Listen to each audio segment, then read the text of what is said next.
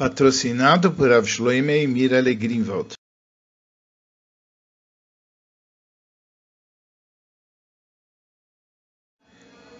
Essa Sikha é do Likutei Sichot, volume 13, Parshat Korach, Sikha número 1. Nessa semana na Parshá, nós temos o versículo Vaiplu al pneiem, vayomru, kel elokei aruchot, lechol basar, onde, quando aconteceu o episódio de Korach, eh, e Deus falou que ia puni-los, Moisés caiu sobre as suas faces e falou, Deus de todo o espírito da, da carne, uma pessoa vai pecar e o Senhor vai ficar bravo com toda a comunidade, não pode ser, etc. E sobre isso tem dois ensinamentos de Rashi sobre esse verso. Sobre o ensinamento de Rashi, na Sikha o Rebbe vai fazer dez perguntas. Depois, ele vai explicar qual é a chave para a compreensão adequada de Rashi. E com base nessa chave, nós vamos poder responder as dez perguntas. E finalmente, na última parte da Sikha, o Rebbe vai ensinar o ensinamento no serviço do homem para Hashem, que nós aprendemos da parte profunda do, desse trecho. Quando aconteceu a revolução de Korach, e Hashem falou para Moisés e Aaron para eles se afastarem dessa congregação, que ele ia eliminá-los imediatamente, Moisés e Aaron, eles caíram sobre as suas faces. E o verso fala, vai plu al pneem, eles caíram sobre as suas faces. Vai ombru, e disseram, Kel Elokei Aruchot, Deus que o Senhor é o Deus de todos os espíritos, lechol basar, de toda a carne. Aish echaderta, uma pessoa vai pecar, ve'akol edat tzof, uma pessoa vai pecar e o Senhor vai ficar bravo com toda a comunidade, etc. Irashi pega as palavras Kei Elokei o Deus de todos os espíritos. E ele explica da seguinte maneira: Deus conhece todos os pensamentos. O Senhor não é como um rei de carne e osso. Um rei de carne e osso, quando se rebela parte do país dele, ele não sabe quem é que se rebelou. E por isso ele fica bravo e ele pune a todos, etc. Mas o Senhor, perante o Senhor, estão revelados todos os pensamentos. E o Senhor sabe quem pecou e o Senhor sabe quem não pecou. A explicação simples de Rashi, quando se chama Hashem de Elokei Aruchot, o Deus dos Espíritos, ele vem explicar que a, a intenção aqui da palavra espiritual não é alma, mas especificamente o, o pensamento, que Deus conhece os pensamentos, assim como aparece na parxá anterior em relação ao meu servo Kalev, já que ele tinha Ruach Acheret, e Moi, já que ele tinha um pensamento diferente junto com ele. A palavra Ruach, às vezes, ela se refere à ideia de pensamento e a prova é que aí faz total sentido em relação ao que continua no verso, dizendo que o Senhor não é como um rei de carne e osso, mas o Senhor sabe os pensamentos e por isso o Senhor sabe quem foi aquele que pecou. Sobre isso, nós temos cinco perguntas. A primeira é: por que Kirashi precisa explicar essa ideia trazendo um exemplo, uma, contando uma história de um rei de carne e osso, que as pessoas se rebelaram, etc. Bastaria ele dizer: o Senhor conhece os pensamentos, e já que o Senhor conhece os pensamentos, o Senhor sabe quem pecou e o Senhor sabe quem não pecou. O que que o exemplo do rei de carne e osso acrescenta na compreensão desse verso? A segunda pergunta é: se esse exemplo ele vem explicar que Hashem, graças a conhecer os pensamentos, ele consegue discernir entre quem faz certo e errado, por que que não traz isso em Parshas Vaeira, no caso de Avram Avino?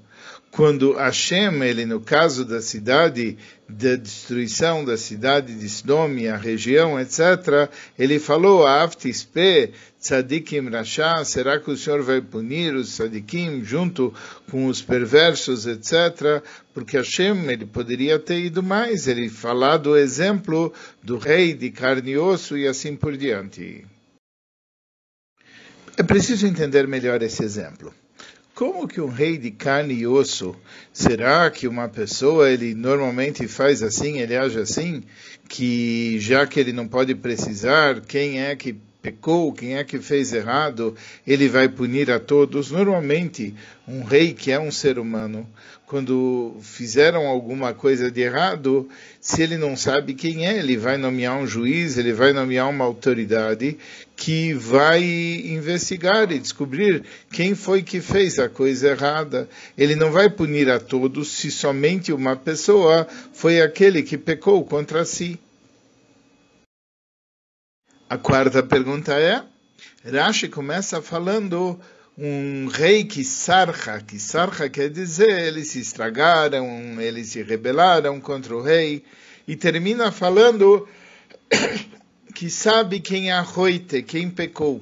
Por que, que ele tem essa mudança de expressão no começo sarja e depois roite? A quinta pergunta é, no exemplo que Rashi traz, ele traz um rei que uma parte do país dele se rebelou. Uma parte do país dele se refere a alguma coisa no plural. E ele termina falando: o rei sabe quem é o roite, quem é aquele que pecou. Aquele que pecou é no singular.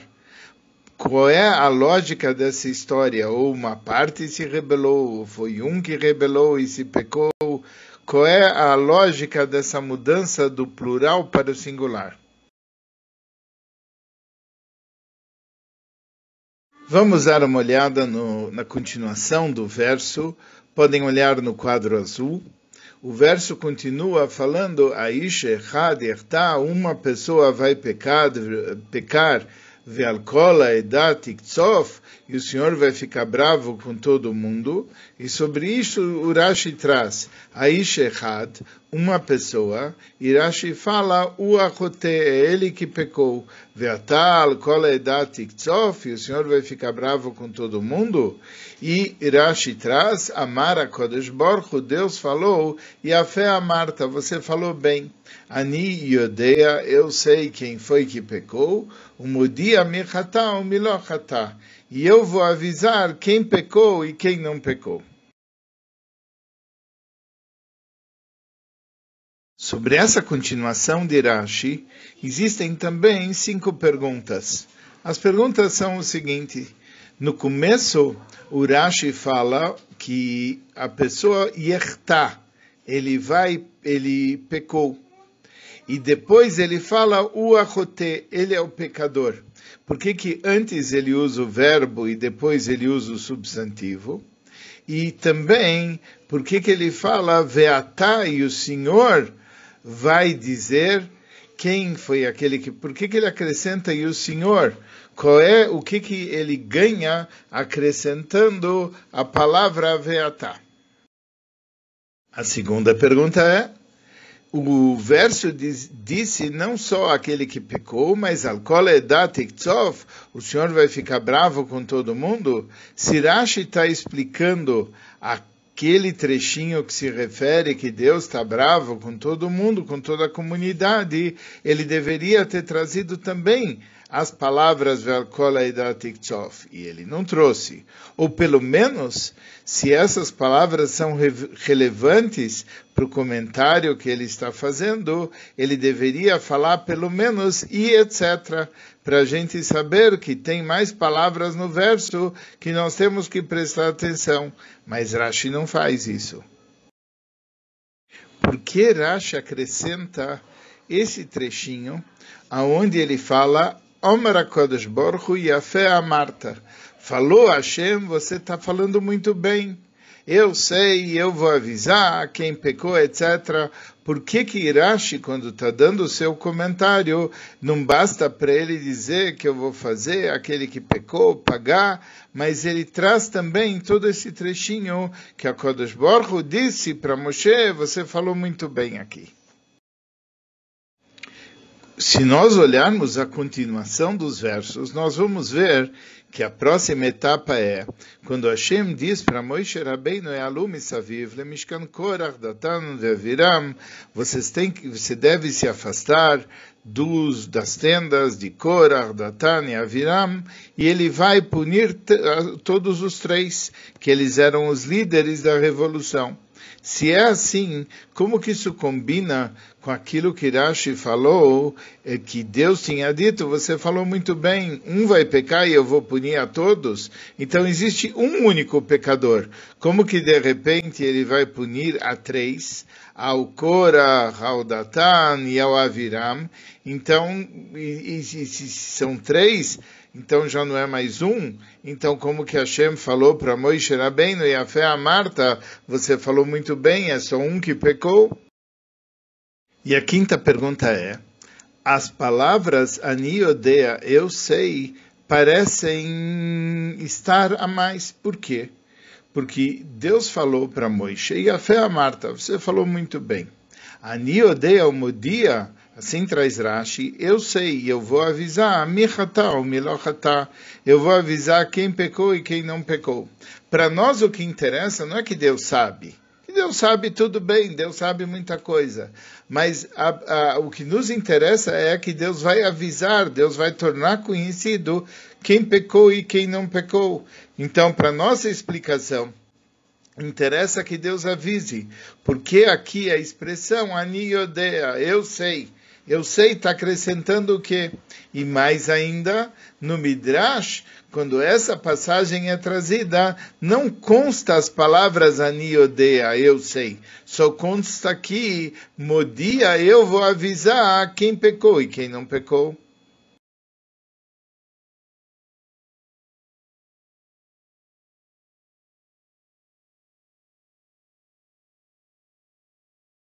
Agora nós vamos ver o ponto central da Sihá, da onde que nós vamos ter a resposta para todas as perguntas que a gente falou. Sobre a ideia da Machloket, sobre a ideia de uma discussão contra Moisés e contra Aaron, houveram várias pessoas que se rebelaram também. Está escrito, vai kalu al Moishe, está escrito, Nashim ibn Israel hamishim me'ataim, eles convenceram 250 líderes também, vai Akumo, e eles se levantaram, e Moishe, ele repreendeu a eles, el Korah, el Korah, vel Korah dato, ele repreendeu a Korah e toda a sua comunidade, até o ponto de Moisés Rabbeinu falar expressamente, você e todo o teu grupo que estão se rebelando contra Hashem. Irashi fala que isso daqui também não foi a primeira vez que o povo se rebelou, eles já fizeram, essa já é a quarta vez que o povo se rebela. Eles Ratubaeg, eles se rebelaram no caso do bezerro de ouro, e isso daqui foi Sirchon Arevi, foi a quarta vez que eles se rebelaram. Então, não foi só uma pessoa que pecou, por isso, como Moisés Rabbeinu está falando, só um peca e o Senhor está punindo todo mundo.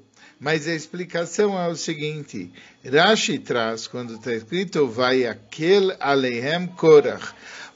Korach reuniu contra eles toda a comunidade. O que quer dizer isso? Allah Shvotim, fala o verso, ele foi nas tribos, o Pitaotam, e ele convenceu eles Ksfurim shealai levad yani makpid, ele falou, vocês acham que é só no meu caso que eu estou me importando? Bishvil kulchem. Eu estou preocupado com todo mundo. E através disso, Korah conseguiu convencer a todo mundo. Ou seja, a pessoa de Korah é aquele que convenceu o povo todo de que ele estava preocupado por causa dos assuntos dele e era por isso que ele estava reclamando contra Moshe e Aaron. E aqui também, quando houve a discussão de Datan e Aviram e as pessoas de Bnei Israel, 250, Rashi fala, Bishvil Sheyash Eved Reuven Sharui, ele falava porque a tribo de Reuven, ela morava próximo de Korach, por isso que todo o pessoal de Reuven aderiu a Korach. Shakhen, Lekeat ou Banav, aqueles que estavam próximos de Keat e os filhos, etc., esse, esse pessoal foi diferente. Mas aqueles que estavam vizinhos de Korach, e Korach convenceu, eles foram com Korach. E eles juntaram a discussão porque Korach convenceu todo mundo. Ou seja, apesar de que vários foram, mas houve uma pessoa que estava na base de todas essas ações da revolução contra Moisés, e essa pessoa foi Korach.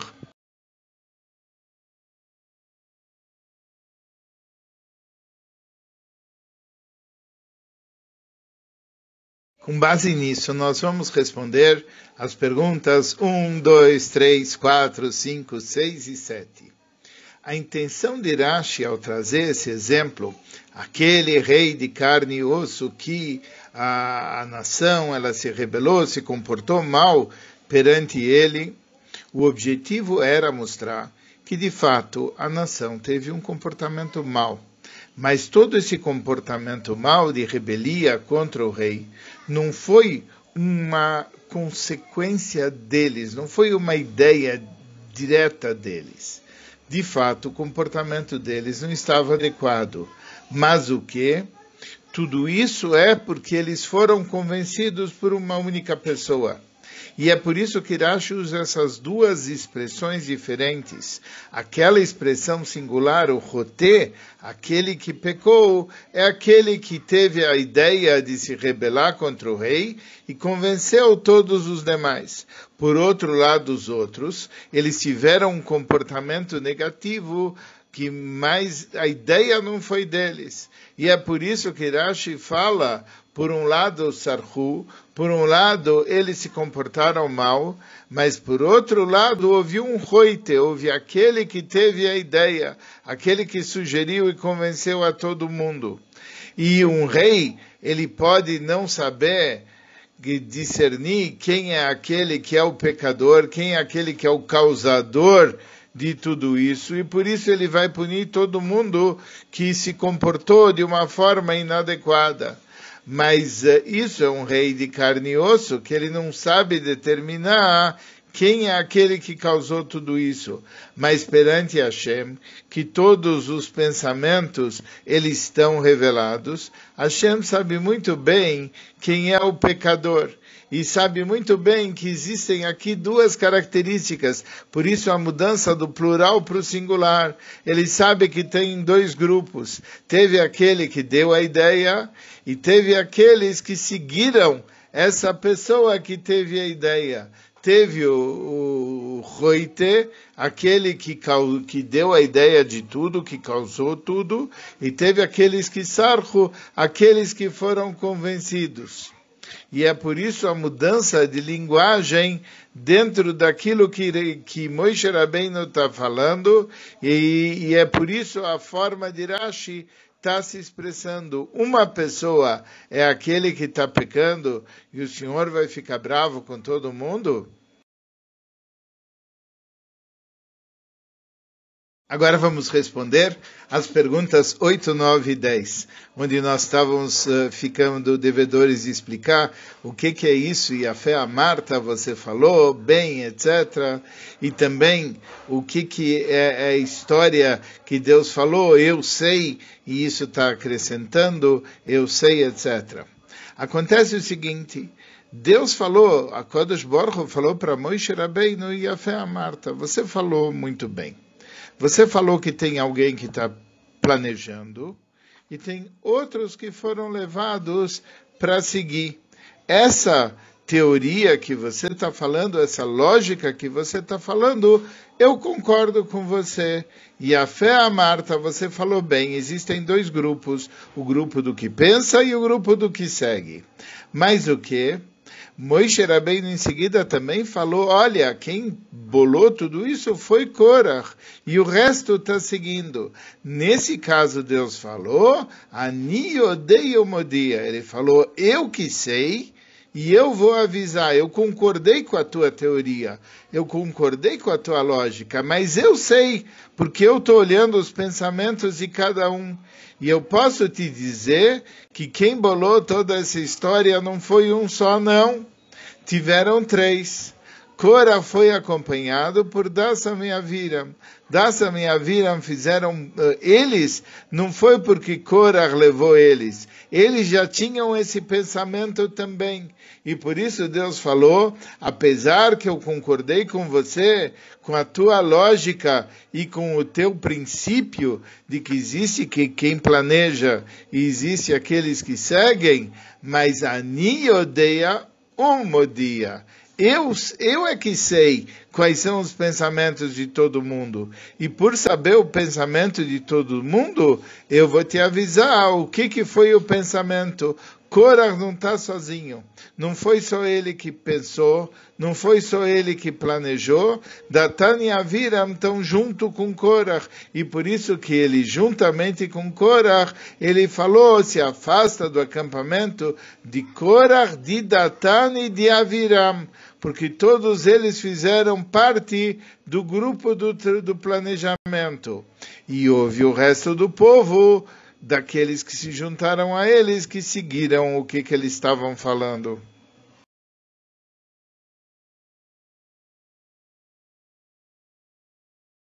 Agora nós chegamos naquela parte onde nós vamos aprender a orar no serviço, um ensinamento no serviço do homem, baseado na parte profunda da Torá, que está dentro dos ensinamentos de Rashi.